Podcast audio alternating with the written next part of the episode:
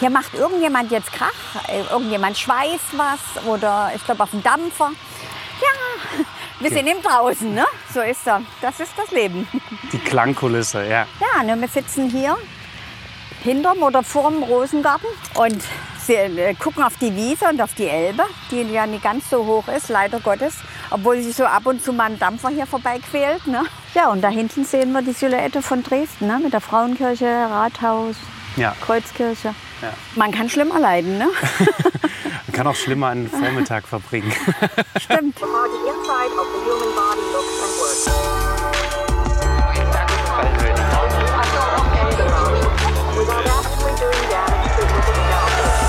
Zweimal Eierschecke. Der Dresden Elbland Podcast. Hier treffen sich zwei mit einem echten Draht zur Stadt und zur Region.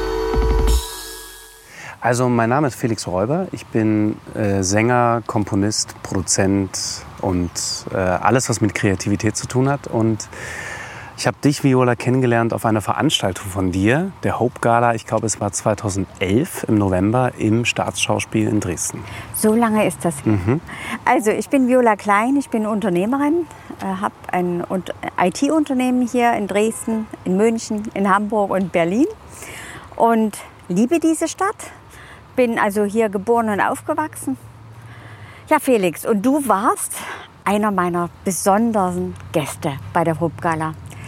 Ähm, ich glaube, ja, ihr wart, ihr wart so dieser junge Punkt, wo ihr wart doch ein, ein Punkt äh, auf den Plakaten. Ich erinnere mich wirklich gut und ich war so stolz, dass ihr zugesagt hattet. Das war richtig schön. Ich erinnere mich vor allem auch daher noch, daher noch an diese Veranstaltung, weil das äh, schon auch eine ganz schön äh, große Sache damals war. Also ich weiß nur, das war ganz schön viel Tamtam auf der Bühne, es waren wahnsinnig viele Leute involviert. Wir haben damals, glaube ich, auch äh, uns irgendwie musikalisch äh, kollaboriert. Ich weiß nicht mehr genau, was das war, aber kann es sein, dass es mit dem NRW Jugendorchester Ja. zu tun hatte? Ganz genau. Genau, genau. Und mit dem haben wir dann, also ich hatte damals mit dem Orchester zwei Lieder äh, gesungen. Das waren zwei alte Volkslieder, daran erinnere ich mich noch. Und äh, ja, da vor diesem großen Orchester zu stehen und das alles, dass ihr das alles auf die Beine gestellt habt, das war schon irre. Klasse. Ja, vielleicht, also unser Projekt ist ja in, in Südafrika und den Menschen, denen wir da helfen, denen geht es nie so gut wie den meisten Dresdnern hier, das muss man schon so sagen. Und was Ja. wir machen, inzwischen ist das eine Veranstaltung von den Dresdnern. Wir haben drei, etwa 300 Leute involviert, die für den Tag arbeiten, an diesem Tag arbeiten und dafür sorgen, dass wir Spenden, tja, so 150, 200.000 Euro nach Kapstadt schicken können. Okay. Das ist eine, eine Menge. Ja. Und die Künstler, wie du ja weißt, kommen alle ohne Honorar. Und ich glaube, die Dresdner sind sehr gebefreudig und eigentlich offen für solche Themen. Ja. Man muss es richtig anbringen. Ja, ja, stimmt. Aber du sagst trotzdem eigentlich, ne? weil natürlich das Image der Stadt jetzt so ein bisschen gelitten hat die letzten Jahre.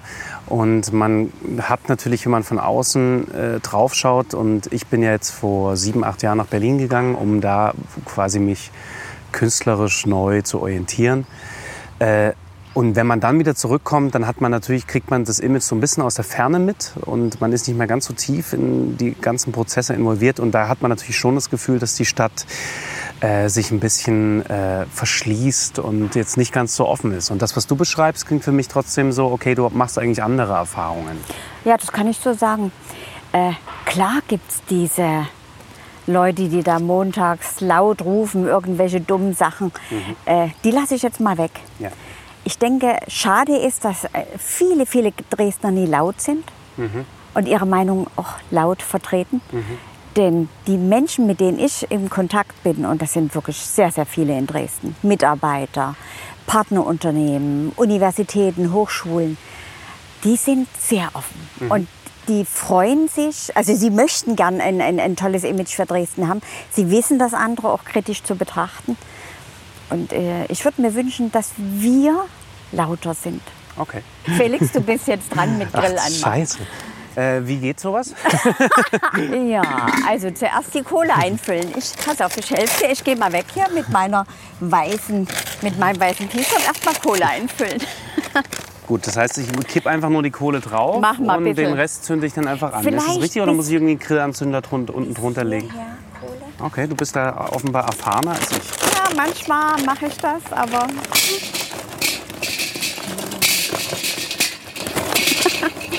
Okay.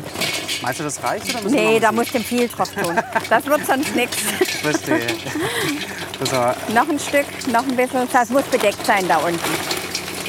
So gut, das reicht. ja. Fein. So, und jetzt nehmen wir den Anzünder da unten. Ja, Here we go. so, ich glaube, das lassen wir erstmal weg. Okay, das legen wir einfach drauf. Nee, nee, nee, nee, nee, das werden wir dort rein. Du hast die Zange. Du nimmst die mal ein Stück Ah ja, das müssen wir richtig ein bisschen reinlegen. Warte, halt, das musst du ja anzünden. Okay, so. Ja, so. Das sieht doch gut aus. Sieht super aus, Wir läuft. kriegen das hin. Zumindest. Das müssen wir jetzt ein bisschen anbrennen lassen. Ne, du wirst Profi. Als allererstes zu Dresden. Also ich habe da, mir fällt da sofort so ein Attribut ein. Also ich würde sagen Schönheit. Also ich finde, das ist einfach eine wahnsinnig schöne Stadt, die sehr äh, ehrwürdig daherkommt. So, wenn ich jetzt mal von ganz schnell drauf schaue. So. Und nee, ich habe noch was anderes. Heimat. Mir gefällt, fällt das Wort Heimat ein. Ja, mir auch. Also mir fällt das Wort Kindheit auch ein, weil ich ja in Dresden auch mitten in der Stadt groß geworden bin. Mitten in der Stadt. Ja, Wo bist du groß ja in, in Gruna, Striesen und so am Fetscherplatz da hinten. Okay. Und äh, war viel, weil ich immer Kunst interessiert war. Ich hatte eine Jahreskarte für die Gemäldegalerie. Ich kann dir sagen, wo jedes Bild hängt. Und ähm, war, war für Kunst und Kultur eigentlich immer so, das war die richtige Stadt für mich, auch als Kind schon. Ja. Und ja, Schönheit ist ein Wort, was ich auch mit Dresden verbinden würde. ja. Seltsam. Allen, denen ich erzähle, dass ich aus Dresden komme, man hört es ja auch, ne? Das geht. Ja, doch, man hört es schon. Ähm, die sagen, Mensch, Dresden, das ist ja eine schöne Stadt. Und ich muss mal sagen, so, was sich seit der Wende hier verändert hat, wenn man hier den Blick runter wäre zur Elbe, wo die Schiffe stehen und man sieht die Frauenkirche und das Rathaus, also das ist schon Ja, das ist Wahnsinn. Wahnsinn. Ja, also ich habe es jetzt auch irgendwie gemerkt. Ich habe jetzt äh, die letzten zwei Tage ähm, geschrieben hier mit, mit ähm, anderen Künstlern zusammen. Das mache ich momentan relativ häufig, um einfach auch äh, neuen, neuen Input zu bekommen und auch neue Techniken auszuprobieren. Und ich war in, äh, am Elbhang. Also es ist irre, was da an Häusern rumsteht und wie das alles aufpoliert ist mittlerweile. Also es gibt ja echt fast kein Haus, was nicht äh, saniert, also was, was unsaniert ist. Das, das Ja. hat sich ja wirklich extrem entwickelt. So. Und äh, bei all dem, was so in der Innenstadt an Schönheit äh, passiert, hat sich Dresden natürlich auch entwickelt. Das sehe ich aus meiner, aus meiner Warte als, als Unternehmerin. Die vielen innovativen Unternehmen, die es inzwischen hier gibt. Aber es sind natürlich viele Dinge im Umfeld der TU entstanden an innovativen Unternehmen. Und das finde ich natürlich großartig. Genau an der Stelle müsste es weitergehen. So, dieses, das, was ich in Berlin sehe, ne? dieses, Das, das da mit Pep äh, und mit, manchmal auch mit, einfach indem man Leute machen lässt. Ne? Ja, ja. Dass auch da mit viel- Übermut sicherlich ja, mit- teilweise ja, und richtig. äh, einfach äh, Risikobereitschaft. Das fehlt mir ein bisschen in Dresden. Ja, ja. Ähm, ja. Ich glaube, halt diese bisschen Unbeschwertheit. Ja, naja, und Berlin ist natürlich auch im Verhältnis dazu sehr, sehr viel jünger, so vom, vom, von der Mentalität. Also nicht unbedingt vom Alter, sondern einfach von der Mentalität der Leute. Also es ist jünger, es ist äh, flexibler und agiler so. Ja. Und in Dresden ist natürlich schon auch eine gewisse, ähm, ja, eine gewisse, eine andere Bodenständigkeit da, was die Stadt aber natürlich dadurch auch ruhiger und so ein Stück weit, ähm, äh, wie ne, soll man sagen, äh, ähm, ähm, was haben wir vorhin gesagt? saturiert. Die Stadt ist Ja, saturierter. ja. Und wenn ich gucke, Dresden ist ja einer der reichsten Städte in den neuen Bundesländern. Mhm. Na? Sieht man. Ja, absolut. Aber so Die Gewinnerstadt. mehr, ja, aber mehr innovativ mm, würde ich mir wünschen. Ich würde mir auch wünschen, manchmal mehr was zu probieren. Mhm. Ne? So einfach mal neugierig zu sein. Da ist eben vieles schon so fest. Mhm. Was eben vor, ja klar, logischerweise vor 20 Jahren noch nie so war. Ne? Ja. Mitte, Anfang, Mitte der 90er Jahre war, ging ja hier die Post ab. Aha. Ja? Also da war ich jetzt noch zu jung, um das wirklich einschätzen Ja. zu können. Da war ich ja erst, also als die Wende war, war ich sechs, sieben Jahre alt. Ja, Deswegen, da- das kann ich nicht äh, einschätzen. Aber da habe ich also gerade angefangen, mein Unternehmen zu gründen und aufzubauen und habe gesehen, da lief vieles noch nicht so gut wie jetzt. Mhm. Aber manches war möglich, was jetzt nicht mehr möglich ist. Und ich habe quasi in der Zeit, als du dein erstes Unternehmen gegründet hast, meine erste Band Polarkreis 18 gegründet. Das war 1997. hab ich Ja, Wahnsinn, das stimmt, ihr wart ja Mhm. da. Das war ganz, ganz, da war ich noch sehr jung, neun- 13 Jahre alt. Äh, und ähm, deswegen, ich bin immer in der Kultur gewesen und ich kann mich daran erinnern, dass in den 90er Jahren eben auch kulturell sehr, sehr viel Schmackes und sehr, sehr viel Energie da war. Also ich erinnere mich daran, dass äh, ganz, ganz viele Künstler sich in der Zeit sozusagen versucht haben zu orientieren und Ausdruck zu äh, geben. Es gab viele Veranstaltungen, es, gab, äh, es war einfach diese Zeit, wo diese ganzen Räume, die heute saniert, vermietet sind, eigentlich noch einfach unbelebt waren. Und da hat man ganz, ganz viel ausprobiert, auch in dieser ganzen Off-Kultur, also kulturell, wo es äh, so ein bisschen halb legal, halb illegal war. Und da sind wir natürlich als Jugendliche Wilde immerhin. Zeiten. Na genau. Du, es war ja auch ein gesellschaftlicher Umbruch hier, das muss man schon so sagen. Ja. Und der war also extrem. Der war sowas von entscheidend. Ich glaube, es gibt eine Statistik, äh, wonach über 80 Prozent der Menschen äh, was völlig anderes machen als vor der Wende. Ah, So. ja, das ist ja Und, spannend. Also das heißt, die mussten alle neugierig sein, Ja. sich auf andere Sachen einlassen und, und, und. Also das ist nie so Ja. einfach äh, wegzuwischen, das stimmt schon. Wie war das bei dir? Hast du vor der Wende auch was anderes gemacht als Ja nach der Wende? klar, ich war Leiterin von dem Kindergarten. Ah ja. Okay. Ja, das also lacht immer jeder. Und da Ist auch eine Art von Unternehmen, muss man ja auch sicher, mal klar sagen. Ne? Und äh, ganz ehrlich, ich sage immer spaßeshalber, das ist heute nicht anders, nur dass die Kinder größer sind. Ja, stimmt. Irgendwo, irgendwo ist das so. Ne? nee, Spaß beiseite. Äh, nach der Wende war ich so ziemlich die erste Arbeitslose. Mhm. Und wusste nie, wie es weiterging. In der Volksbildung war Einstellungsstopp. Und ich musste mir wirklich überlegen, was will ich denn jetzt? Und Mhm. ich hatte keine Ahnung. Und es kam so viel zusammen, so ringsrum, auch im, im, im privaten Bereich. Und äh, hat sich alles geändert bei mir. Also ich habe bei Null angefangen. Okay. Und wie hast du dann so, äh, was war für dich so der Ausschlag, dass du das Gefühl hattest, okay, das ist jetzt meine neue Richtung? Ich habe einiges probiert nach der Wende und habe dann 1992 meinen Geschäftspartner kennengelernt, der damals eine ganz kleine Firma hatte mit zwei Mitarbeitern. Mhm. Was hat und der gemacht dann? Erwachsenenqualifizierung. Und das war unser Einstieg. Da haben wir uns zusammengetan und wussten, wir brauchen etwa fünf, sechs Jahre, um zu den großen, ernstzunehmenden Anbietern zu gehören. Wir haben drei Jahre gebraucht. Mhm. Da waren wir die größten privatwirtschaftlichen und haben parallel dazu noch die IT-Firma gegründet. So, und jetzt ist inzwischen unser Unternehmen bekannt dafür, exzellente Software zu entwickeln im Kundenauftrag. Okay. Wir sind die Maßschneiderei in der IT. Jetzt haben wir hier erstmal was zu trinken. Öl ist Schöne- das. Ich dachte, das sieht aus wie Da Schnaps gibt's nur Wasser. hier. Und Ketchup, Barbecue-Soße. Super. Alles da. Radler. Radler alkoholfrei ist aber eigentlich ganz geil. Ich glaube, da werde ich mir jetzt eins aufmachen. Möchtest Ja? du auch eins haben? Ja, ich glaube, das ist nicht schlecht. Ja. Radler alkoholfrei, das ist gut. Um die Zeit auch das Beste. Kann man, kann man schon mal machen, ne? so um halb zwölf. Ja. So. Wartet alles gibt. So. Wie der Berliner sagt, ne? Wartet, alles gibt. Prost. Cheers. Cheers. Ich weiß nicht, wo gehst du denn gerne hin, wenn du da bist? Also meistens, wenn ich herkomme, dann besuche ich meine Familie. Die lebt auf dem Hochland und äh, also Richtung Papritz raus. Ja? Und ich bin wirklich so ein Hochlandkind. Also ich bin jetzt nicht wie du in der Stadt groß geworden. Kannst du dann auch noch mal kurz erzählen. äh, ich bin äh, auf dem Hochland groß geworden, bin in Bühlau, Dresden-Bühlau dann zur Schule gegangen. Okay. Und habe da auch wirklich noch viele alte Freunde aus der Schulzeit. Das heißt, ich fahre da meistens erstmal hin, lege meine Sachen ab und dort habe ich auch meine allerersten Songs geschrieben. Da bin ich quasi durch die Felder mit dem Fahrrad gefahren und habe mich da hingelegt und in die Luft gestarrt und mir irgendwie versucht, was zu überlegen, was irgendjemand interessieren könnte. Klasse. Und äh, das mache ich immer noch sehr gern. Also es, so das Hochland ist für mich wirklich so ein, so ein, ja, da kann man über die ganze Stadt schauen. Äh, das ist für mich einfach so ein Ort irgendwie der, ja, der Aus, des Ausspannens. Und gerade wenn man irgendwie aus Berlin kommt, wo man wirklich immer sehr lange braucht, bis man mal ins Grüne kommt, dann meistens ist es wirklich so, dass ich dann entweder mich Richtung Neustadt orientiere oder Richtung Striesen auch gern. Ansonsten versuche ich irgendwie alles hier zu nutzen, was irgendwie sich Richtung ähm, schöne Blicke, also so die Schlösser, drei Schlösser finde Ah, ich ja. toll. Ja, ja. Ähm, jetzt gestern oder vorgestern mal war ich in dieser Dach, in diesem Dachrestaurant äh, Felix. Felix, genau, das wollte ich gerade fragen. ist ein toller- Kennst du das? Super. Ich dachte mir, es heißt so, wie ich ist, also kann, Ja. wie ich kann es Kann nur, nur gut gut sein.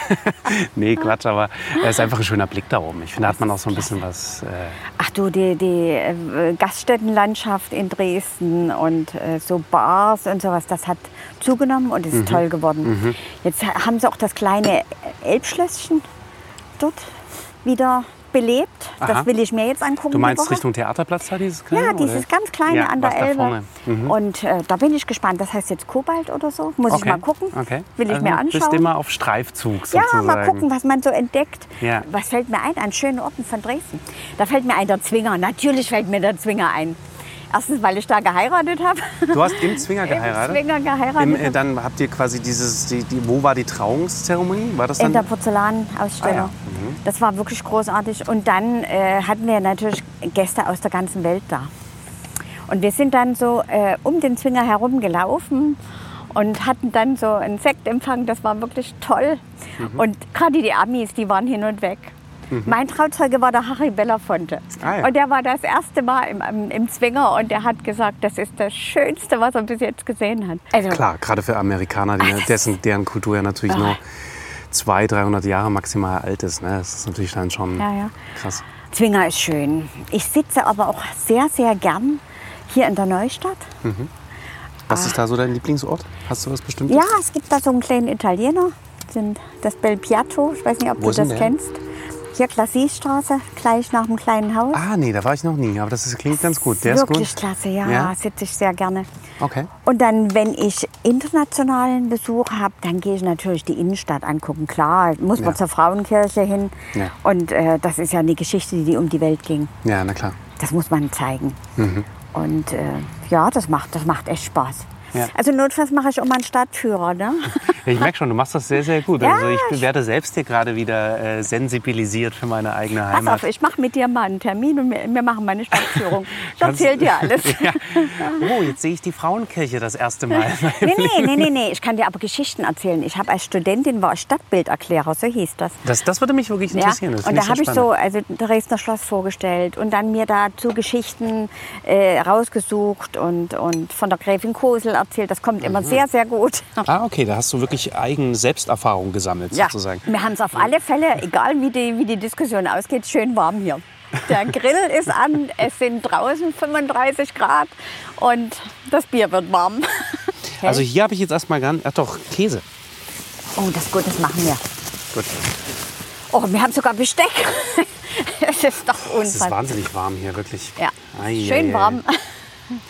Okay, quietscht nicht. Mach mal, ne? Ja. Also, weil ich habe jetzt nicht so wahnsinnig Hunger. Bist du sehr... Ja, ein Käse esse ich. Das Ein ist Käse super. isst du gut. Super. Mach mal. Großartig. Ich habe Also ja nicht gewusst, dass hier, es ums Grillen äh, geht heute. Das ist ganz, ganz witzig. Es sind zwei äh, vegetarische Angebote. Einmal der Bio-Bratkäse, der nicht quietscht. Und äh, der Bio-Halloumi-Bratkäse, der eventuell doch quietschen könnte. Also wir werden das austesten. Man kann das akustisch ja auch direkt dann äh, mit aufnehmen. Jetzt bin ich gespannt. Und äh, ich kann das dann direkt auch in mein neuestes Musikprojekt verarbeiten. Quietschende und nicht quietschende Käse. Genau. Das musst du erst mal hinkriegen. Und wie machen die das, dass der nicht quietscht? Da bin ich echt gespannt. Ja, Felix, wir wären die Spezialisten des quietschenden und nicht ja. quietschenden Ich Käse. glaube, wir sollten so eine Fernsehkochsendung zusammen Ja, aufmachen. genau. Ich glaube, da würde ich so hemmungslos versagen. Ich glaube das nie. Ah, scheiße. Guck mal, der erste Käse ist schon reingefallen gerade. Ja, das wird jetzt gut wir, müssen, riechen. wir müssen das mit dem Ding da machen. Ich glaube, die. Machst du gar nicht? Klasse. No, sag ich doch. Mhm. Super. Ich hoffe, dass das jetzt Wir, wir starten reintropft. damit, würde ich sagen. Wir lassen das mal so und gucken, wie, wie, ob, sich das ob, entwickelt. ob das weggeht. Das hat was, ne? Zumindest riecht's gut. Also, ich bin ja da oben mit meinem Unternehmen an der TU Dresden. Aha. Und ähm, ich sage den, den Leuten, egal wo ich sie treffe, kommt nach Dresden studieren, weil die Stadt ist wirklich wunderbar zum Studieren. Warum? Die hat super Hochschulen. Ja, jetzt TU ist jetzt wieder Exzellenzuniversität geworden, freue ich mich riesig drüber. Ähm, Gerade im Bere- technischen Bereich oder so, das interessiert mich jetzt sehr. Ähm, Und für die Studenten gibt es hier wirklich echt ein wunderbares Studentenleben. Ich meine, nicht nur an der Neustadt, da passiert auch an den Hochschulen sehr, sehr viel. Ja. Und also öffentliche Verkehrsmittel, also viele Dinge, die hier einfach mal funktionieren. Und deswegen ist Dresden eine wunderbare Studentenstadt. Ja. Das funktioniert. Aber das war nie immer so, das hat sich entwickelt. Naja, also Dresden hat schon viel Ungewöhnliches. Also es gibt eine Paluca-Schule. Mir fällt jetzt in Deutschland nichts Vergleichbares ein. Dresden hat was sehr Besonderes, ein Schülerrechenzentrum. Stell dir vor, ab der vierten, fünften Klasse können Kinder, die sich dafür interessieren, zu dem Schülerrechenzentrum kommen. Und äh, das ist sowas wie eine Arbeitsgemeinschaft. Und können dort alles rund um den Computer lernen. Die lernen Programmieren, die, äh, wenn die dann älter sind, siebte, achte, neunte Klasse, können die schon Scheine für die Uni machen, für die TU. Es ist abgefahren. Niemand hat sowas in Deutschland außer Dresden. Ich merke schon, du bist gut. Ja, da müsste du man viel aus. mehr klappern. Also bei mir, es, bei mir ist es immer so, dass ähm, Dresden ist insofern, finde ich, Kult, oder kulturwirtschaftlich. Genau. Ja. Äh, ganz interessant, weil äh, es doch relativ viele Subventionen gibt, die man anzapfen kann. Echt? Ja, äh, mehr als man denkt, auch gerade im quasi populärmusikalischen Bereich. Ähm, und also es gibt sehr, sehr viel subventionierte Räume, es gibt sehr, sehr viel subventionierte Veranstaltungen, es gibt sehr, sehr viel subventionierte Projekte. Hast du da schon mal was gekriegt für irgendein Projekt? Ach ja, immer. Also klar, also immer wieder. Also es Geht, gibt, geht, geht, geht. Hm? es gibt viele, viele Sachen, die, äh, wo man so, sich so ein bisschen crossmedial sozusagen äh, verbinden kann und darüber dann sozusagen auf der einen Seite mon monetär natürlich was abschöpfen kann und auf der anderen Seite einfach ein gutes Netzwerk hat. So. Und, Und für welche Projekte macht man das? Erzähl mir das mal. ähm, also Wo lohnt sich das? Jetzt zum Beispiel das, was ich schon mal angerissen hatte, ist eigentlich jetzt ein gutes Beispiel, dieser Musikdokumentarfilm. Das, Ja. ist, das ist einfach ein Projekt, man muss da, also wir wollen es ans Öffentlich-Rechtliche verkaufen, man muss da einfach in eine Vorleistung von mindestens 100 bis 200.000 Euro gehen, um das zu finanzieren. Und äh, das kannst du ja nicht einfach so machen, da brauchst du natürlich Förderer. Und da ist Dresden wirklich sehr gut aufgestellt. Und da kann man eigentlich wirklich sich sehr, sehr gut anbinden und äh, die Leute da sind meistens sehr offen. Das heißt, man kann immer Projekte entwickeln und die dann äh, über solche Bereiche zum Beispiel finanzieren. Und Ich koste jetzt mal den Quietschkäse, ne? Quietscht gar nicht. Nö. Quietscht nicht. gut, Schmeckt. Kann man essen. Super. Insofern würde ich sagen, Dresden hat es da eigentlich ganz leicht. Also in Berlin gibt es mindestens genauso viel, aber es gibt eben auch viel mehr Künstler. Und das macht es, oder viel, viel mehr Kulturangebot. So. Und ähm, da ist es dann schwerer, sozusagen durch das Dickicht und durch die Konkurrenz durchzukommen, als jetzt in Dresden, wo der Bedarf dann auch nochmal ein anderer ist. Das ist mir neu. Habe ich so noch nie gesehen. Aber ich finde es klasse, wenn das so ist und wenn das den jungen Leuten hilft, ihren Weg zu finden. Man muss es eben gut. wahrnehmen. Und ich meine, da Ja. sind wir wieder bei diesem Punkt äh, Rechenzentrum. Ne? Also die Leute müssen es erstmal wissen. Und, die Mhm. Und müssen dass man dann sich bewerben kann. Ja, und die müssen dann auch die Motivation haben, das machen zu wollen. Weil es ist natürlich, klar, du musst durch Förderanträge durch, du musst Überzeugungsarbeit leisten, du brauchst ein gutes Ja. Thema. Was sagst du zu unserem Käse? Ich finde den sehr gut, muss ich sagen. Ich hatte Ja? den Quietschkäse aber jetzt gerade schon gehabt. Also Also, ich hatte ihn jetzt gerade austesten dürfen. Und ich muss sagen, Viola, das, da muss, das, das merken die Leute ja nicht jetzt im audiovisuellen. Ich quatsche hier die ganze Zeit rum und die Viola quatscht und managt den Grill. Möchtest du noch einen halben Käse oder? Ah, ich glaube, das reicht mir. Ich habe den. Ist das der mit Quietschen oder ohne? Ja, der ohne Quietschen. Ja, den fand ich auch wunderbar. nicht so gut wie den mit Quietschen, muss ich ehrlich Ah, der, sagen. der, nee, der war auch gut. Es gab mal eine. Truppe bei der Sesamstraße, die hieß, glaube ich, Quietschboys. Nee, das habe ich ja nie gesehen. All dieweil ja hier Tal der Ahnungslosen. Ne? ja, ich war nicht mit Westfernsehen. Ja, stimmt. Und wahrscheinlich hast du dann schon kein Fernsehen mehr geguckt in der Zeit, als ich da angefangen habe, Fernsehen zu gucken, weil du schon genau. voll busy warst. Ja. Erzähl mal ein bisschen was aus deiner Gräfin-Kosel-Zeit, wie das war vor der Wende. So. Ja, das würde mich interessieren. So. Wie war Dresden? Ja, Dresden Vor war im 19 Gegensatz zu jetzt 89. ziemlich grau. War Mhm. wirklich grau. War ja, vieles war noch nie re rekonstruiert, fehlte überall die Farbe. Ich rede jetzt nie von den Putten, wo also die Leute ne, beim Zwinger dort oben, der, die Putten, die so schwarz waren, das hängt mit dem Sandstein zusammen. Mhm. Der Sandstein in Sachsen ist sehr erzhaltig und deswegen Erz oxidiert ne, und da wird es dann so schwarz. Schwarz. Aber das ist ja gewollt vom Baumeister. Deswegen sind ja auch diese, diese Dächer, diese Kupferdächer, die dann so mit grüner Patina sind, das war so geplant. Wenn man sich die Zeit, Zeichnungen anguckt, ist es genau so, steht das da drin. Aber es waren viele Dinge eben noch nie in Ordnung und ich rede gar nicht von den ganzen Wegen und von den Trümmern, die da teilweise noch lagen und äh, nicht bebaut und das äh, jetzt kann man gar nicht mehr vergleichen. Trotzdem habe ich Dresden immer schon gerne gehabt. Klar, weil es Heimat ist, ne? Wie war das für dich so als Jugendlicher, als du quasi äh, ähm, das erste Mal so den Drang hattest, irgendwie auszugehen? Wo hat man sich damals vor der Wende äh, In getroffen? Laubegast, Wie- wie- in wie- der Bleiche. Was ist das? ja, das war so, da war so Jugendtanz und sowas. Das war toll. Also es gab auch vor der Wende sicherlich trotzdem viele Kulturangebote, nehme ich an, oder? Jein. Ich habe ja auch als DJ mal mitgearbeitet, Als ne? DJ. Ja, aber da musste man eben so 80, 20, ne? 80 Prozent Ostmusik und 20 Prozent Westmusik durfte man spielen. Oh, das war eine wilde Zeit. Das werden wir jetzt nicht vertiefen. ja, ansonsten war Dresden anders. Und äh, so schön war es nie, wie jetzt. Aber die, die Basics waren ja da. Es ist auch schon schön, was wir da haben. Ich hatte, das war kurz vor Weihnachten, äh, Leute aus England da und dachte, na, die Innenstadt haben die jetzt gesehen, was machen wir denn, wo gehen wir denn hin? Und sind dann rausgefahren nach Pillnitz und da war gerade Christmas Night oder Christmas Garden. Die waren fertig mit der Welt. Die haben gesagt, wie schön ist das denn? Dieses wunderbare Schloss und dann der Garten, der Schlossgarten so erleuchtet. Also, und äh, seitdem war ich schon dreimal wieder in, in Pillnitz. Und auch die Wegstrecke mit dem Auto daraus, die ist einfach nur schön. Ja, ja, absolut. Also ich bin daher also mehr oder weniger also äh, genau am Schlosspark Pillnitz hatte unser damaliger Schlagzeuger sein Haus mit seiner Familie und äh, am 25. Dezember 1997 haben wir dann alle unsere Instrumente unter dem Weihnachtsbaum gefunden. Am 24. September, äh, Dezember. Und am 25. haben wir uns dann da zusammengetroffen und haben das allererste Mal ge äh, geprobt. Und äh, die ersten Jahre unserer Karriere haben wir wirklich damit äh, zu, zu, äh, zugebracht, im Pillnitzer Schlosspark äh, Straßenmusik zu machen. Ja, Wahnsinn. Und ähm, das, äh, deswegen kenne ich diese ganze Gegend da sehr, sehr gut. Und das ist natürlich sehr witzig, wenn man sich vorstellt, da sind so drei, 13-, 14-jährige Jungs, die, wir haben damals eigentlich nur zwei Lieder gehabt. Marmorstein und Eisenbricht und noch ein anderes Lied. Ich weiß nicht mehr genau, was es war. Und haben immer schön. gewartet, bis die Dampfer gekommen sind. Äh, dann haben wir die ganze Gruppe abgekrast und wieder nach Hause gegangen. Und eine Stunde später sind wir wieder auf die Straße gegangen. Jetzt ein Beispiel.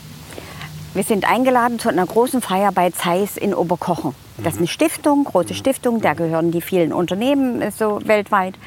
Und wir waren da eingeladen. Und ich, mein Geschäftspartner und ich, wir haben überlegt, was machen wir denn, was bringen wir denn mit? Alle werden zu dem Jubiläum Blumen mitbringen. Was haben wir gemacht? Ich habe bei Kreuzkamp angerufen. Ich sage, Elli, ich brauche große Eierschecke. Und zwar ganz viel. Und äh, die hat uns dann so drei Bleche gemacht, so richtig große. Die haben wir ins Auto rein. Und mein Geschäftspartner ist mit dem Auto gefahren. Der hat die Kühlung auf ganz runtergestellt. Und so sind wir dort in, in Oberkochen angekommen. Und das war der Renner. Und dann hatten wir natürlich auch äh, Angriffspunkte oder, oder Ausgangspunkte zu der Eierschecke. Und wo kommt die her? Und wie ist die entstanden? Und was ist mit Dresden? Und jetzt sind ganz viele Leute auf den Trichter gekommen und müsste Dresden mal besuchen. Sehr gut, die Eierschecke sozusagen als Genau. Türöffner. Und jetzt zweimal Dresdner Eierschecke. Ah ja, okay, oh Gott, das gibt's Ah, natürlich. Puh, da muss man die Klischees schon auch mal aus. Aber das war der Renner auf, dem, auf der Party. Ne? Wir hatten ganz super Essen mit allem und sowas. Und dann kam die Eierschecke, wurde reingetragen. Und die Kreuzkamp hatte so kleine. Ich weiß sogar, was für eine Eierschecke das hier Das ist. ist Dresdner Eierschecke. Das ist die Wippler Eierschecke, stimmt's? Weil ich Ja. finde, das ist die beste Eierschecke. Ich weiß nicht, wie dir es geht, aber ich die. Wi- Ja, Kamm Ja, ist dein... Kreuzkamp. Ah, da kommen wir nicht zusammen. Also ich bin mehr Wippler-Fan, aber ich werde das jetzt ausprobieren und gucken, ob das Ja. gut ist. Und äh, ah, das war der Hammer. Und da wussten alle Bescheid, wo wir herkommen. Mm, ja, ist gut. Mm, ist sehr gut. Mhm. Man muss dazu sagen, also ich weiß Oh, wie nicht, wie, viele Stücken du in deinem Leben gegessen hast, aber ich glaube, bei mir sind es mehrere hundert auf jeden Fall.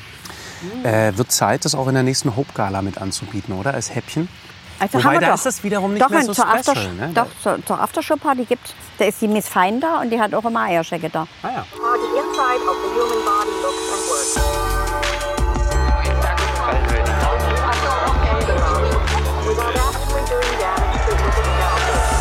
Zweimal Eierschecke. Der Dresden-Elbland-Podcast. Hier treffen sich zwei mit einem echten Draht zur Stadt und zur Region.